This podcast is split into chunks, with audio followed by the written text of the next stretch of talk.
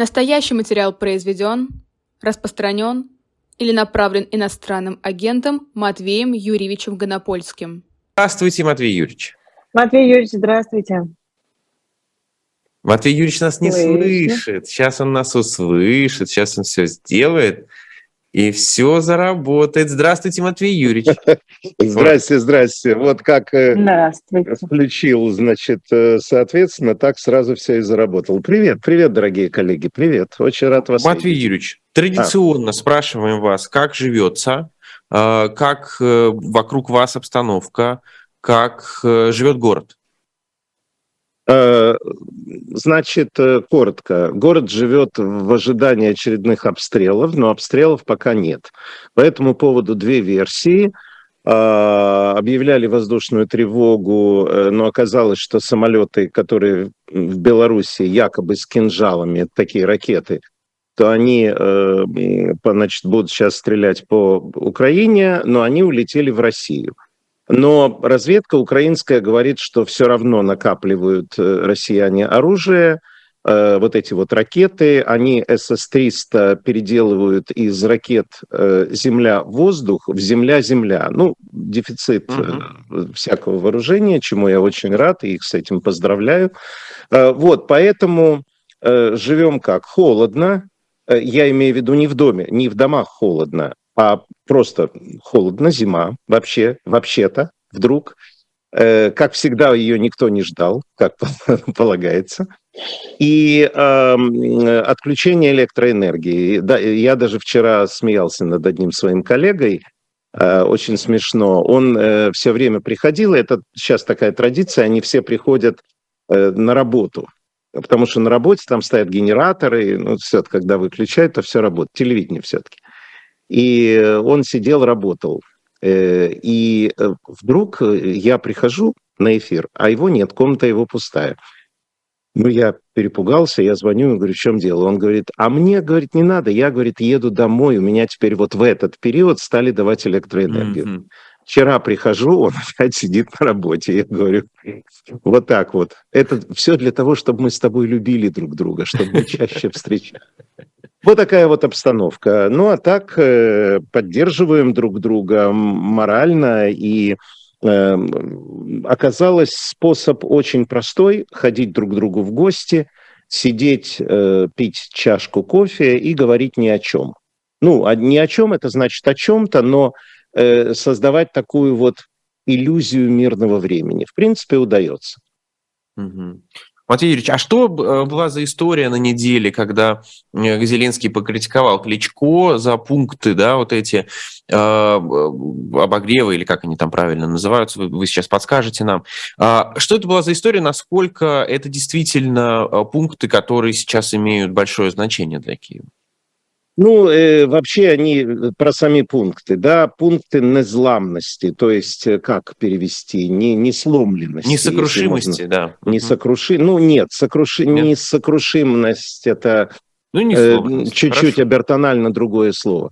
Короче говоря, ну там должно быть то вот такие то ли, значит, большие палатки, которые устанавливаются вот такие, знаешь, армейские на угу. там. Э, вот, кстати, вчера э, статистику я видел.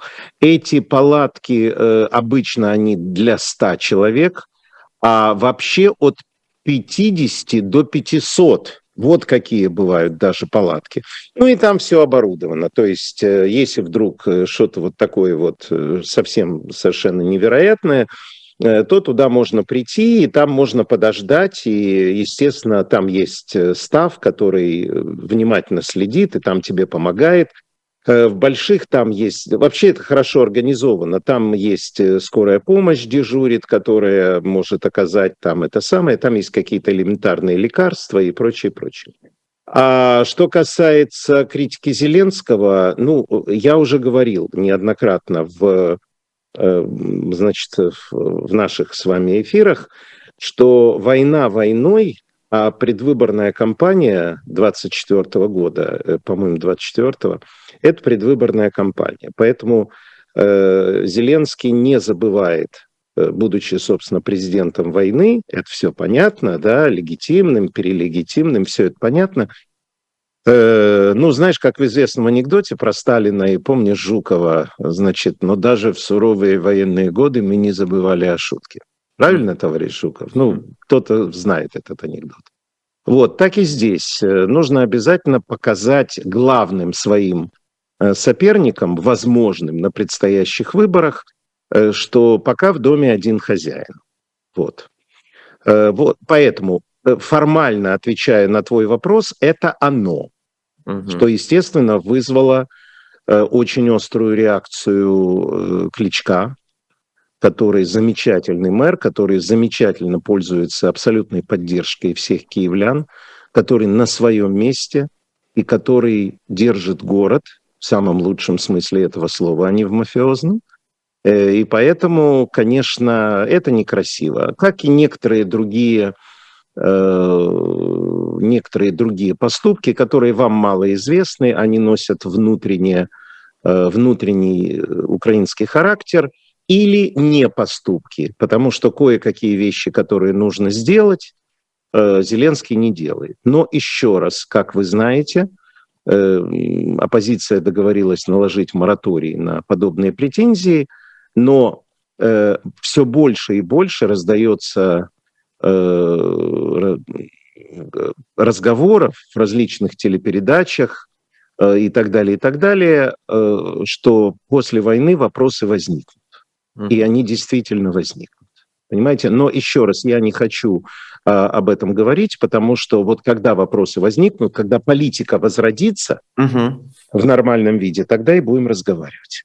Матвей Юрьевич, а, а что ответил ты Ключко? Потому что сказали, он ответил, а что он ответил? Кличко ответил как бы двумя Зеленскому, фразами. да. Во-первых, нет, ну он не Зеленскому отвечает, а. понимаешь, потому что когда ты отвечаешь Зеленскому, то это получается, что ты принимаешь обвинение. его обвинение, да? Э, на самом деле он просто сухо сказал, что все идет по плану, а вообще э, некоторым хорошо бы не делать замечания в военное время, а Э, так сказать, самим не, не пиариться. Это было в завуалированной такой форме, но тем не менее ответ был ровно такой. Угу. Матвей Юрьевич, а для того, чтобы было представление у тех, кто не внутри Украины, да, и те, кто не в, не в украинском информ, информационном пространстве, вот вы говорите, есть договоренность, э, что оппозиция не критикует сейчас публично Зеленского. Но наверняка ведь остались какие-то механизмы, каких-то внутренних их разговоров, они как-то доносят о том, что вот это мы считаем неправильным? Или, или вам непонятно, как это сегодня работает? Не, ну почему? Мне понятно. Есть э, такая штука, которая для русского уха жив... Э, весьма странна и непонятна, которая называется Верховная Рада. Ну, Государственная это Дума. Парламент? Конечно, и в парламенте выходит оппозиция. Это же не место для дискуссии. Вы, что, что вы Совершенно верно. И вот не в месте для дискуссии выходит оппозиция, которая говорит, например, мы не понимаем, почему, ну вот, например, она задает вопрос, почему там какой-то миллиард миллиардов, да, угу. миллиард миллиардов, э, вдруг дополнительно идут на э, государственный канал э, телевизионный, да, который Э, нормально вещает, но почему-то э, деньги теперь вот предлагается да, в бюджете э, бросить туда денег в два раза больше. А на этом канале оппозицию практически никогда не показывают. Понимаете, да? То есть вот если говорить вот о, о таких вот вещах, то есть, значит, место, которое называется парламент, существует парламентская жизнь, и там принимаются всякие разные законы. Вы удивитесь. Удивительные вещи какие-то рассказывают. Да, удивительные. Да, я знаю. Это мне самому иногда страшно просто становится, понимаете? Вот. Тем не менее, это существует. Очень жесткие расследования в, в изданиях, в респектабельных интернет-изданиях, типа «Украинской правде». Вот, например, э, было, причем я вам хочу сказать, что расследования просто такие, что им приходится реагировать. Например, э, есть один человек в офисе президента, которому там президент, в общем, такой его, значит, э, самый там друг и так далее, друг и товарищ. Короче говоря, он обнаружено было, это уже старое дело, что он ездит на машине которую Соединенные Штаты Америки дали на фронт. И вдруг выяснилось, что он ездит на этой машине. Естественно, ему пришлось публично извиниться, отдать эту машину. Эм, она была не бронирована. Поэтому он сказал, что, ну вот понимаете, вот это вот я поездил. Да. Сейчас его, опять же, позавчера застигли, что он ездит э, вот на этой дорогущей э, машине, я забыл марку, э, ну вот такая, которую все вот миллионеры на ней очень любят ездить. Ну, Бентли какой-нибудь, я не знаю. Нет, ну не Бентли, в общем, Rolls короче говоря. Э, видите, как вам вдруг интересно Майбах. стало? нет. Э, короче говоря, фотографии, где он за рулем, где за рулем его помощница и так далее. Ответ был, эта машина не моя, это машина э, другого человека. Это действительно так. Эти базы открыты. В Украине вы можете посмотреть абсолютно, кому что принадлежит. И действительно, он дал мне покататься. Позвонили тому, угу. тот сказал, Э, ну, знаете, я ему дал машину на обкатку. Но я не думаю, что вот второй уже раз, то он третий раз попробует вступить в ту же воду. Mm-hmm. Поэтому расследователи, э, они э, все окружение президента под микроскопом. Другое дело, как реагирует президент, но повторю фразу, эти вопросы будут после войны. Да, слушайте, это очень интересно. А вот вы тоже да-да-да, Ир, да. Да, да, я просто хотела обратить внимание, что вы вот рассказываете сейчас про расследование. Кажется, что это какая-то, ну, то есть, что это параллельный мир, потому что в российском пространстве, мне кажется, кроме как о войне, э, ну, по крайней мере, нам в медиа кажется, что как-то даже неловко, что ли, говорить о чем-то. Нет, это очень круто, на самом деле, потому что у меня было представление, да, что все каналы объединили, что оппозиция сказала, мы не критикуем, и это такое зачищенное поле абсолютно. Но то, что вы рассказываете, говорит о том, что нет никакого, условно, там, моратория на критику власти. Ну, что я тебе могу сказать? На самом деле не так. На самом деле не так. И вот, например, сейчас вы знаете, а, ну вот, например, про дискуссию, да? Вы знаете, что в Украине две церкви. Э, ну, то есть в Украине разрешены да. все церкви, никого не преследуют, э, поэтому тут э, просто нет никаких вопросов. Я о другом. Есть старая традиционная церковь, УПЦ МП, то есть Украинская православная церковь Московского патриархата. И есть церковь, ну вот, которая украинская, каноническая, которую Томас получила. Вот это вот церковь, значит, которую Порошенко помог сделать. А, и вот, э, значит, попы э, вот этой украинской церкви Московского патриархата, ну, так сказать, вот, короче говоря, ну, как-то даже неудобно говорить, продолжают работать на Москву. Э, и у них стали обыски проводить. Нашли литературу соответствующую, записали, как э, они там вот эти вот всякие песнопения и молитвы за русское воинство, понимаешь, это в условиях uh-huh. войны. И, в общем, э, назрело, назрел конфликт, как это принято говорить, конфликт интересов, понимаешь, да, что не может быть структура внутри Украины, которая действует против Украины. Они, конечно, объявили о том, что они от Москвы независимы и так далее, но в это никто не верит. Они все в чинах э, соответствующих организаций. А это какие-то новые документы там нашли, Матвей Юрьевич? Да, нашли новые документы, вы можете на «Украинской правде», там нашли литературу, ну, как полагается, да, вот, э, вот э, как полагается. Значит, в общем, короче говоря, группа депутатов Верховной Рады написала жесткое Э, предложение о закрытии этой церкви. Антиукраин церковь, которая действует в интересах врага во время войны, должна быть закрыта. Вы сейчас поймете, к чему я uh-huh. веду. Э, кроме того, э, у нас есть вот эта вот история, где собираются голоса, вы знаете, да, вот там 25 тысяч голосов, uh-huh. и, през, и президент страны обязан на это обратить внимание. А, значит, э, прошли обыски там, вот это вот все нашли, все показали. Э, ну, как обычно, в духе Александра Глебовича Невзорова, войдя в некоторые комнаты, обнаружили святых отцов с мальчиками, значит, всякими там певчими, развлекающимися. Ну, это ладно, это такое, так сказать, ну, как тебе сказать, почему бы себе не позволить? Вот, не суть. Показали эти фотографии и так далее. Все это было публично. Ну и вот, короче говоря, Зеленский оказался в непростой ситуации. И почему я, собственно, говорю об этом? Потому что у этой церкви 2 миллиона прихожан. Понимаешь, да? Люди, которые не имеют отношения, э, люди, которые в том числе и патриоты Украины, ну и в основном патриоты, скажем так, да?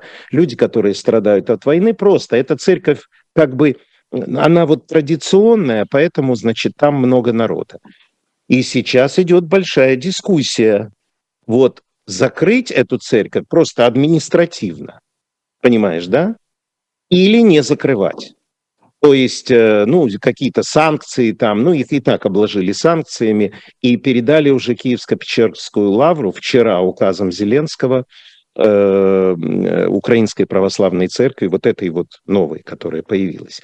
Поэтому это я почему сказал, э, что идет дискуссия Понимаешь? Идет дискуссия, несмотря на войну.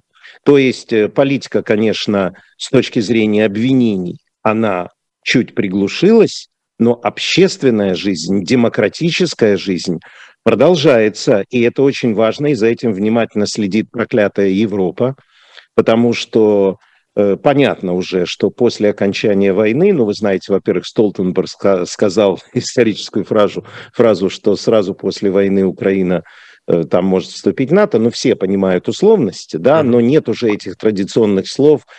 Окно возможностей всегда открыто, не пройдет и 150 лет, как э, мы воспримем в НАТО и так далее. Э, то есть Запад, это же, этот же разговор идет в отношении европейского сообщества. И всем понятно, и в том числе стало понятно западным странам, Европе, в частности, объединенной, что Украину надо брать то тут э, нельзя э, что Украина сейчас столь сильна и опытна в, так сказать, в военных делах. И вообще, я бы, знаешь, сказал, современной эстетике жизни, это вот как в семье, где в основном все за 50, вдруг появился молодой человек, понимаешь? Молодой, полный сил, э, умения, понимания, увертливости, извертливости, вот тут уж не знаю, как сказать и что теперь это им за честь э, Украину иметь в своих структурах. А, продолжая разговор с Матвеем Юрьевичем, он упомянул слово «литература», когда говорил о том, что нашли там в церкви. И мне кажется, э, это самый лучший момент, чтобы прорекламировать шоп diletant.media, где вы можете приобрести разную литературу. Российские власти, правда, считают автора книги иностранным агентом, однако Э, там сейчас продается книга Тамара Идельман «Право на жизнь. История смертной казни». Заходите на shop.diletant.media и там берите. Не забывайте, что вы можете поддержать «Живой гость» и донатом тоже. Вы знаете, что у меня это? в Москве... Я не знаю, что по этому... Было... Я не знаю, что по этому поводу сказать, поэтому я просто говорю «да». Да, да. да, Ир, что в Москве? У, у меня в Москве было э, развлечение. Каждый раз, когда э, кого-нибудь из приличных людей признавали иностранным агентом, и кто по совместительству писал э, какие-нибудь прекрасные книги, я ходила по книжным и смотрела, пропадали ли эти кни- э, книги с прилавков. Вот, у меня, да, ну, больше у меня такого развлечения. А я вчера в своем эфире показывал замечательный сюжет, как стоят два то ли нодовца, то ли кто, и они скупили весь тираж. Э, Сжигали даже, книги. Э, э, да. И даже очень смешно, один матюкнулся в конце, там же важна последняя фраза, они там скупили какие-то то ли детские книжечки, то ли что, где они подумали, что там ЛГБТ, и один в конце говорит, Э, плохо только то, только через матюки, плохо только то, что пришлось купить, потратить деньги. Поэтому, нодовцы, вы на правильном пути. Я вам так могу сказать. А, дорогой Матвей Юрьевич, э, есть еще один аспект, экономический. Дело в том, что, вы знаете, я когда был ребенком, я помню, в школе нам объясняли, что вот война началась, а вагоны с зерном, которые шли по договору между Россией и Германией, продолжали идти, несмотря на то, что, ну как, ну война идет, но, но, но вагоны идут, да?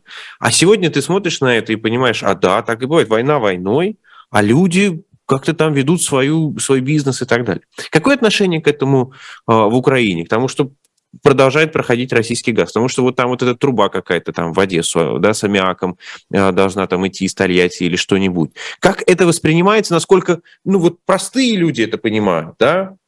И, и как, как, и как это работает? А, на самом деле это работает два направления. Конечно, украинцы это переживают тяжело, и чаще всего, скажем так, они этого не понимают, почему это происходит.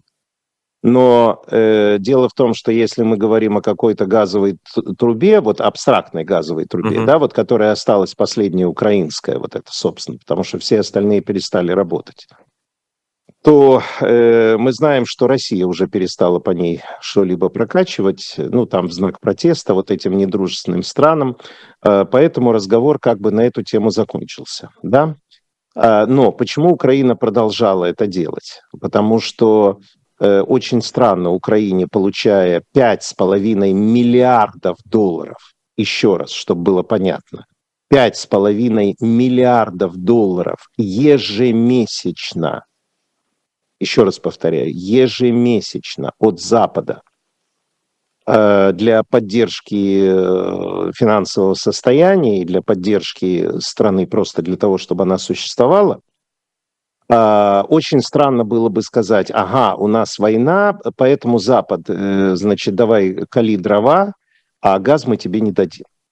Понимаешь, да? То есть тут есть, э, так сказать, народное понимание этого дела, а есть э, государственное понимание этого дела. Кроме того, есть контракт. Этот контракт был заключен, бог его знает сколько лет тому назад и так далее. Понимаешь?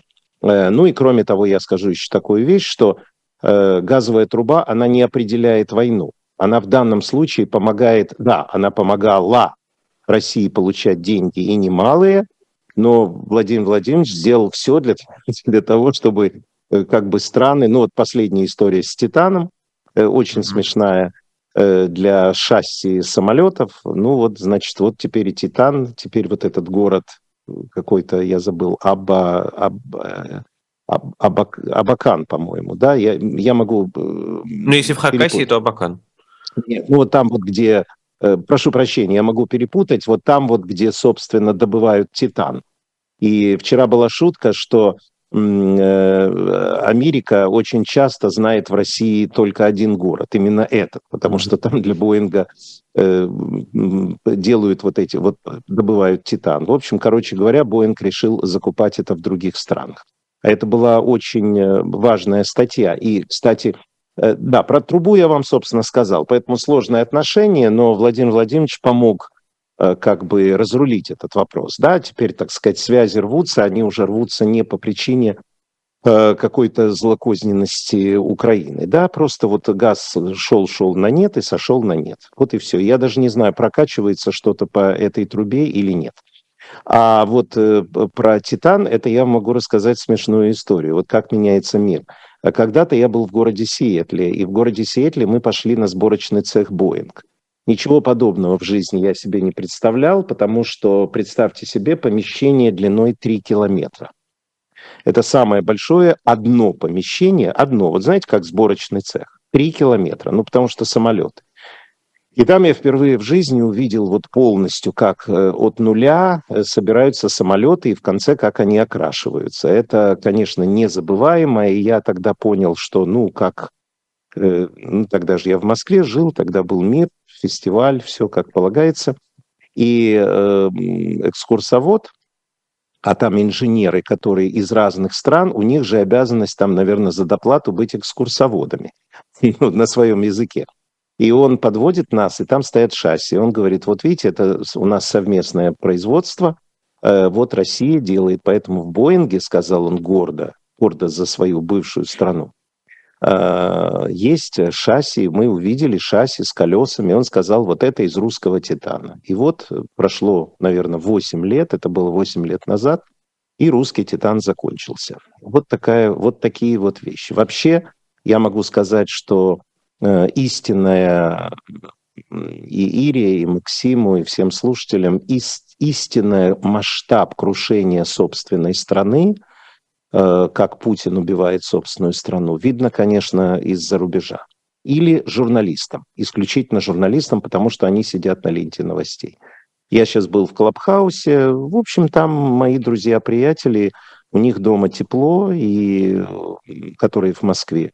Э, как это, тепло, светло и мухи не кусают. Поэтому вот э, э, просто когда ты читаешь все новости, ты понимаешь, насколько этот человек убивает свою собственную страну в прямом и переносном смысле. И это, конечно, абсолютно удивительно. Я в своих программах все время пытаюсь, вот, например, на утре февраля, где у меня гости русские политологи, том числе. Я им задаю вопрос, вот как вы это понимаете, как такое может быть, когда ты убиваешь собственную страну? Вот. И это, конечно, большая загадка. Ну, не знаю, может, на Гагском трибунале кто-то задаст Владимиру Владимировичу этот вопрос, если до этого дойдет.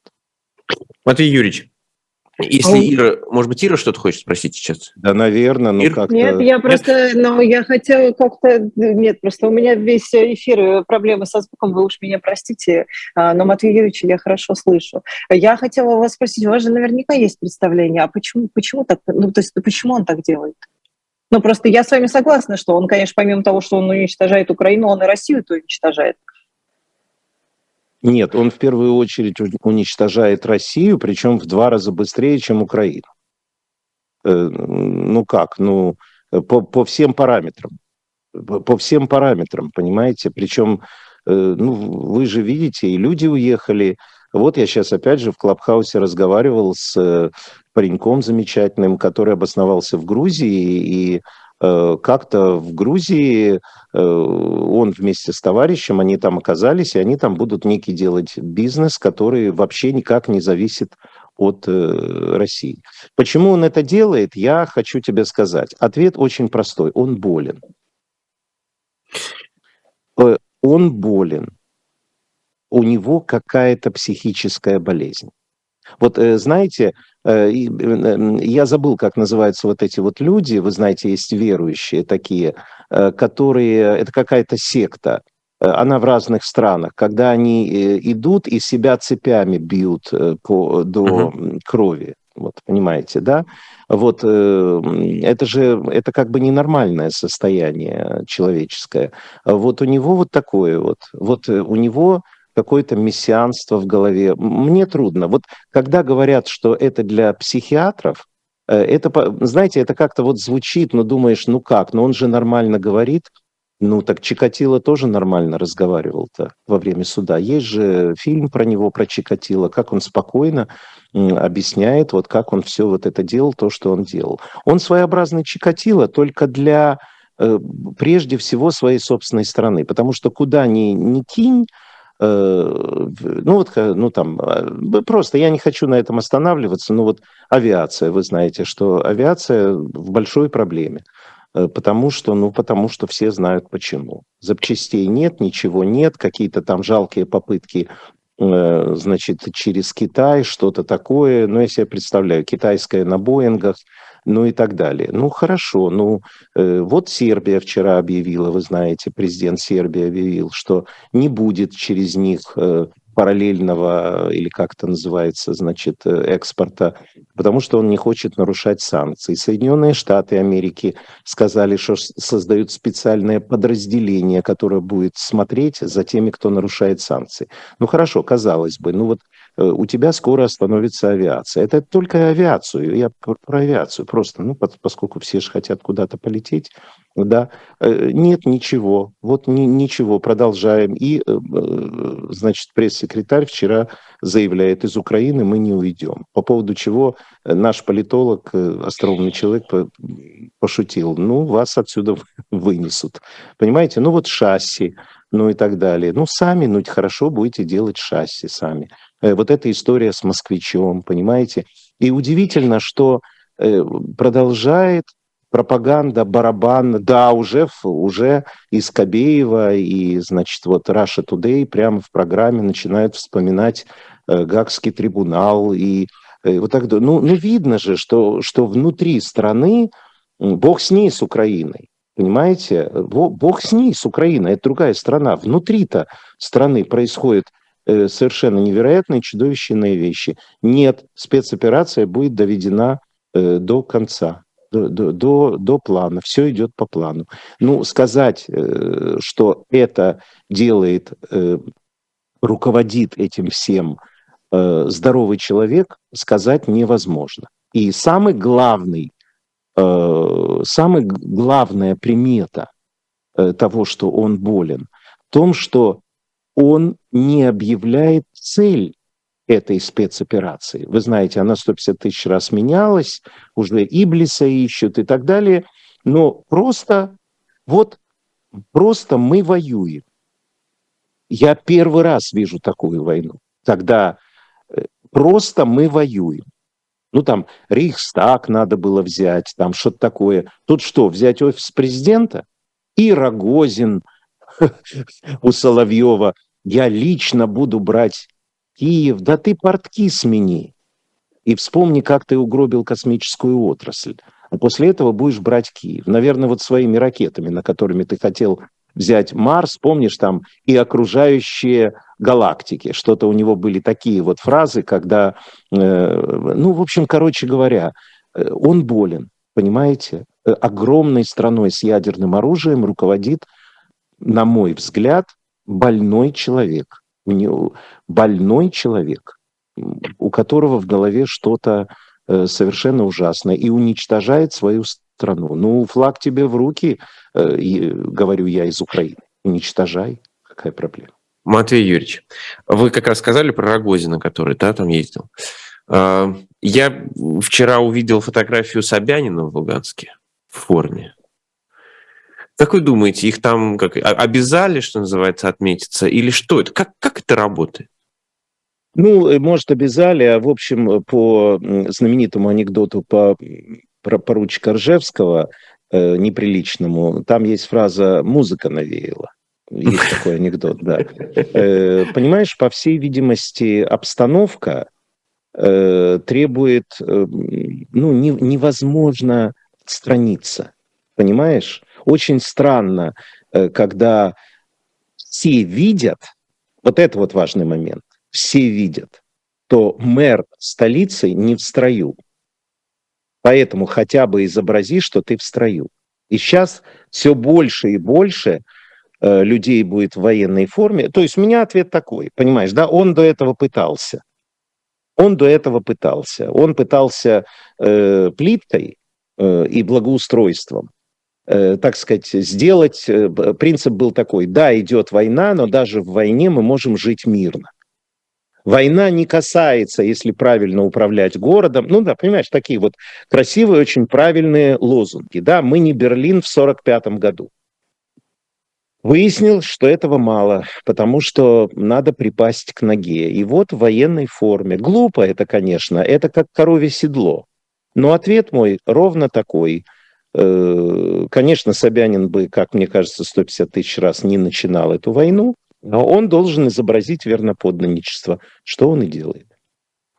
Юрьевич, вы сказали о пропаганде, которая э, уже какие-то, да, действительно говорит вещи, которые в начале э, войны услышать было, наверное, трудно представить. А они довольно быстро до этого дошли. И знаете, еще один тезис, который они прям начали везде продавать, что это надолго, это в долгу, это, это затяжная будет война и так далее, и так далее. Это подготовка населения к этому или это тактический маневр? Что это, на ваш взгляд?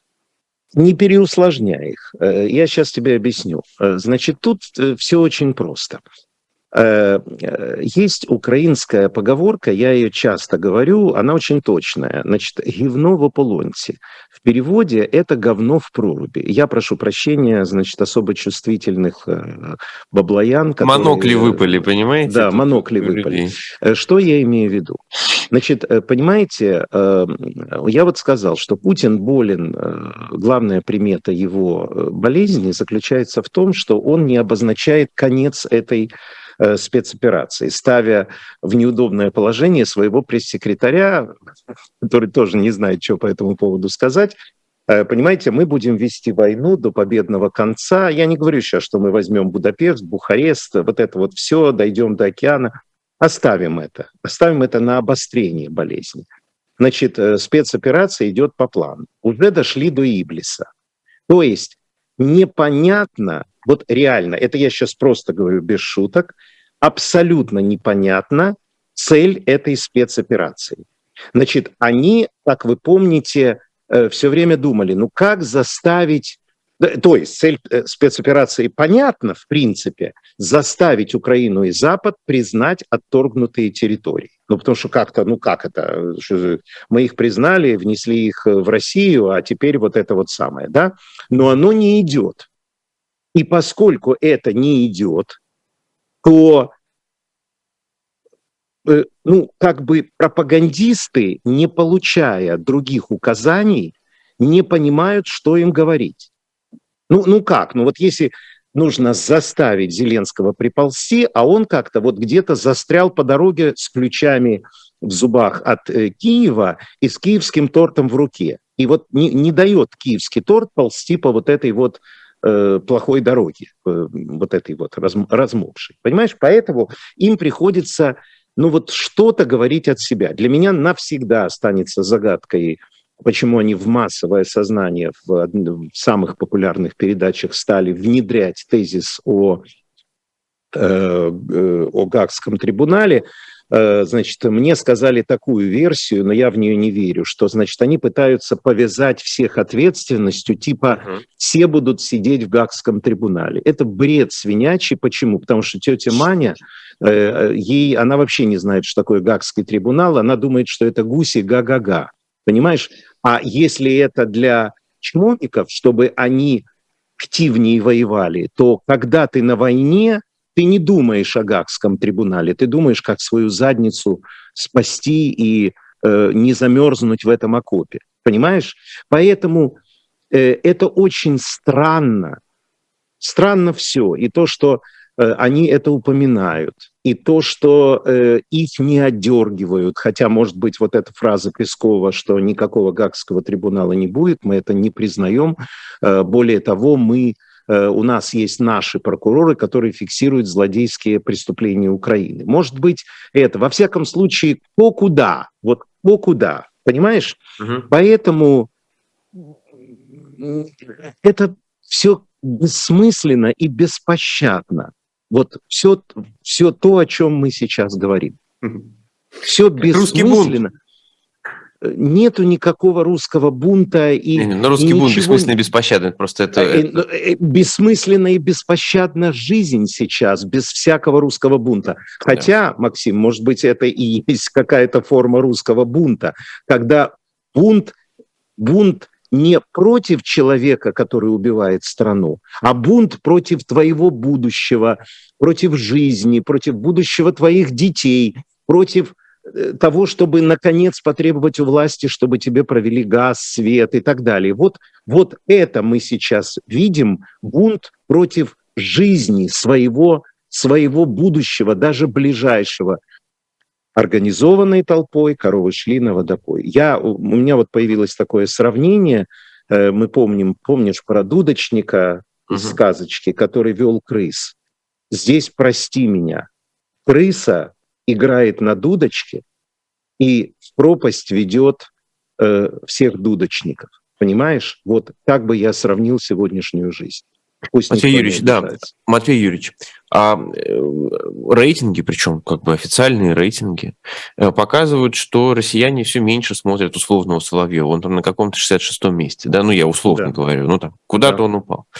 И это хорошая новость или, или никакая новость? Это никакая новость. Э, они смотрят на его на условном 66-м месте по той причине, что он не говорит никаких новостей. Он просто ругается в эфире, как ругаются э, в эфире у Скобеевой или у Норкина. Понимаешь, да? Потеряно... Э, э, что такое их ток-шоу?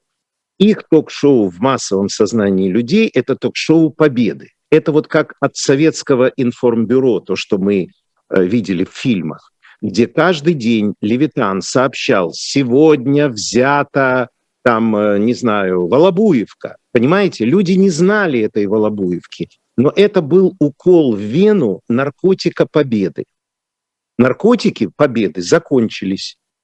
Э, все матюки, которые гнет, забаньте ее немедленно, тварь, и так далее. Ну хорошо, все уже знают набор э, слов, которые у Соловьева, у гостей Норкина, что пора атомной бомбой, э, и у Скобеевой, значит, вот это вот все. Все уже знают это наизусть.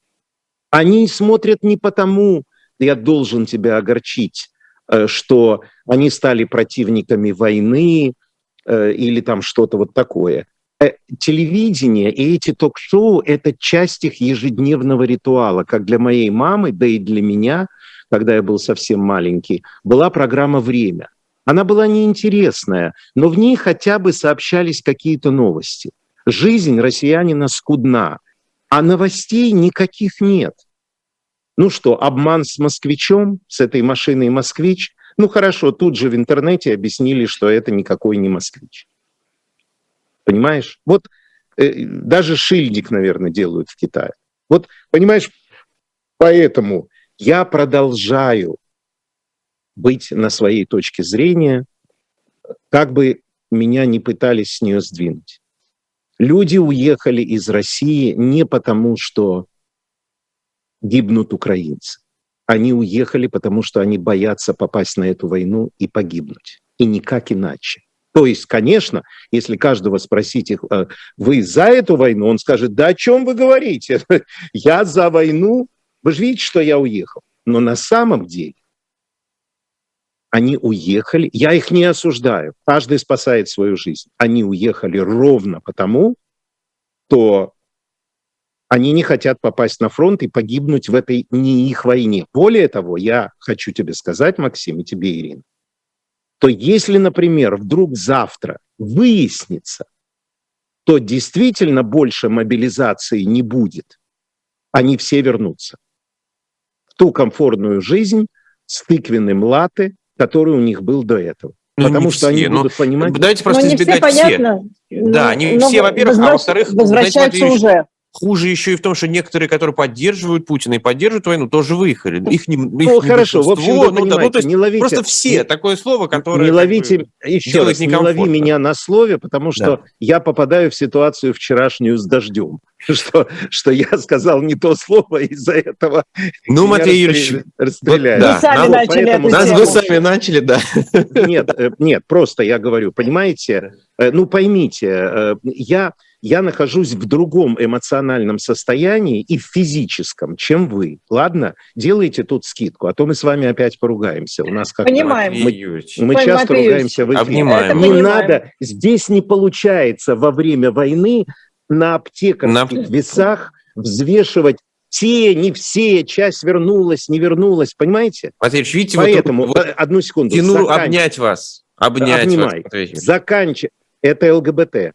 Не Нет. надо, потому что ты родитель знаешь, номер очень... один, родитель номер два. Да-да-да, давай будем так, потому что за, за, нодовцы закроют. Поэтому, возвращаясь, вернее, заканчивая тему с э, вот Соловьев, Киселев, Норкин и так далее, э, люди с удовольствием будут дальше смотреть эти отвратительные человеконенавистнические э, шоу, если в них будут какие-то новости, если в них будут сообщать, что сегодня взяли город Орел, а завтра Верхоянку, а послезавтра что-то, ну, по аналогии с, э, с Левитаном. Понятно, да? Просто, ну, если передача называется «Новости», а в ней нет новостей, ты будешь ее смотреть? Лучше посмотреть там Э, не знаю, какой-то канал «Пятница», где какие-то развлекательные передачи. Вот так бы я сказал. Поэтому никаких иллюзий, никаких иллюзий. Матвей Юрьевич. Матвей Юрьевич. А, да, давай, давай, Ир. Ну, продолжь, давай уж спросим, раз угу. Матвей Юрьевич начал. Э, вы наблюдали ну, вчера какой аспект? Какой, какой ну, давайте аспект? первое. В да. Украине это заметили? Не то слово.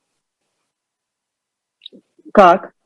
Ну как, очень разогрето, я так скажу. Но ваш покорный слуга постарался э, смягчить эту историю.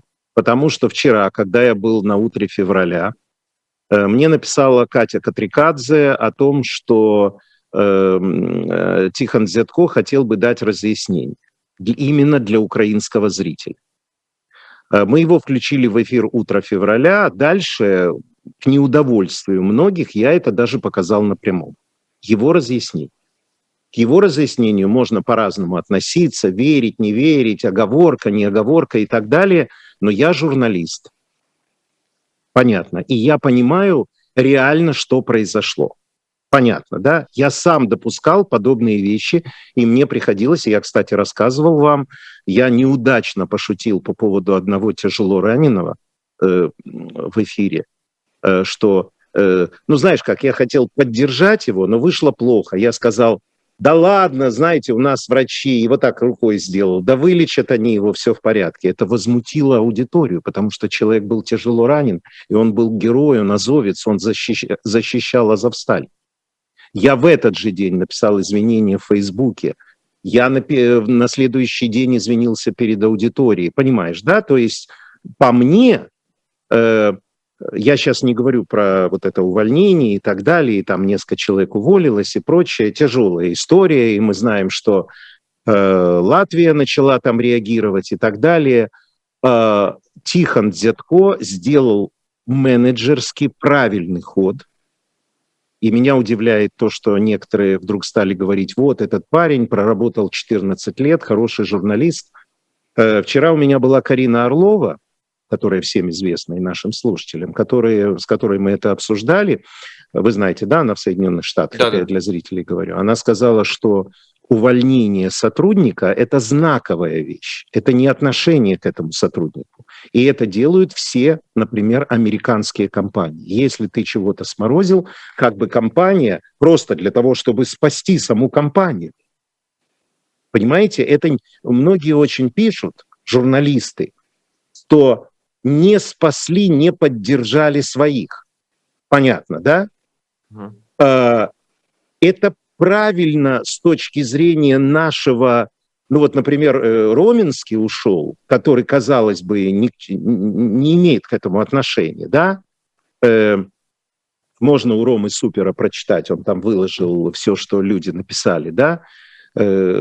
Так сказать, ну, огромная потеря. Я вообще их уважаю. У меня там претензии э, к этому каналу совсем по другому поводу. Время изменилось, они не очень меняются. Э, и из-за этого, мне кажется, ну, но это еще раз, это другая история. Это уже, это, да, друг, про другое. Это как, ругать, это как ругать во время войны Зеленского, что, например, у него костюм не того цвета. Понимаешь? Но они сделали все правильно. Они должны сейчас спастись в этой непростой ситуации разогретой, когда оговорка чуть ли не стоила, а может быть, не знаю, может быть, будет стоить жизни э, всей компании. Понимаешь, и не знаю, переживут они или нет. Вот это вот дело. Поэтому э, прискорбная оговорка, это, это оговорка. Конечно же, ничего они никому не помогают и ничего они не собирают. Кроме того, я вчера во время эфира говорил фразу. Вот, например, я в, на прямом канале показываю вот эти сюжеты, как чмобики, э, ну, вы, это жизнь, нам нечего кушать и так далее. Я сказал, так простите меня, получается, что я работаю на Москву, потому что, например, Песков идет к Путину и говорит, ну давайте поможем им, давайте уже разберемся, потому что Киев нас дискредитирует. Гонопольский показывает эти сюжеты. Понимаешь, в чем дело? Mm-hmm. То есть так можно дойти до э, колоссальной глупости, а я-то это показываю совершенно другой цели. Я показываю, как и дождь, эти сюжеты, для того, чтобы показать, как страна в гробу видала еще до смерти своих же военнослужащих. Поэтому сдавайтесь, не участвуйте в этой войне. Вот какое мое отношение к этой истории. Она прискорбная, и я только желаю этому каналу и всем сотрудникам выжить в этой очень непростой ситуации. Но вы вот сказали, что вы показывали э, в прямом эфире, давали э, то, что Тихон Дедко сказал вам. А как восприняли, Матвей Юрьевич? Нет, ну, э, послушай меня. Э, у меня, я же не, я же веду передачу. Вот сейчас ты что, обязательно знаешь, как, как воспринимаются мои слова? Вас же хотя ну, бы да. двое, а я в эфире один. Ну, может, какие-то я... люди, чьему мнению вы прислушаетесь, вам позвонили, сказали что-то, ну, мало ли. Нет? Нет, реакции никакой особой не было. Ну, знаешь, вот как, как эта фраза конторская, э, принято к сведению. Угу. Понимаешь, в чем угу. дело? Принято к сведению. Okay. Э, кроме того, поймите, телеканал «Дождь» — это эм, телеканал очень далекий от эм, э, зрителей э, украинские, его не видят. Угу. Э, поэтому это немножко, ну как вам сказать, э, э войны это, войны, войны, вот реальной войны, да, это не касается. Э, то есть, да, это, это не украинская повестка. Понимаете? Вот это не украинская повестка. Поэтому э, какой-то там реакции, э, ну, сказали, все это утихнет, э, во всяком случае, в Украине через 2-3 дня, потому что нам тут к, возможному, к возможной новой бомбардировке готовится. Понимаете, вот мы не знаем, когда она будет, но внутренне готовы. Фонарики купили, батарейками запаслись. Вот, поэтому вот так. А ребятам я желаю выжить. Это для них большое испытание. А, Матвей Юрьевич, осталось буквально 4 минуты до конца программы. Есть еще одна большая тема. А, помните, э, все прогнозировали, что зимой будет увеличение беженцев, э, учитывая, что будут атаки по инфраструктуре.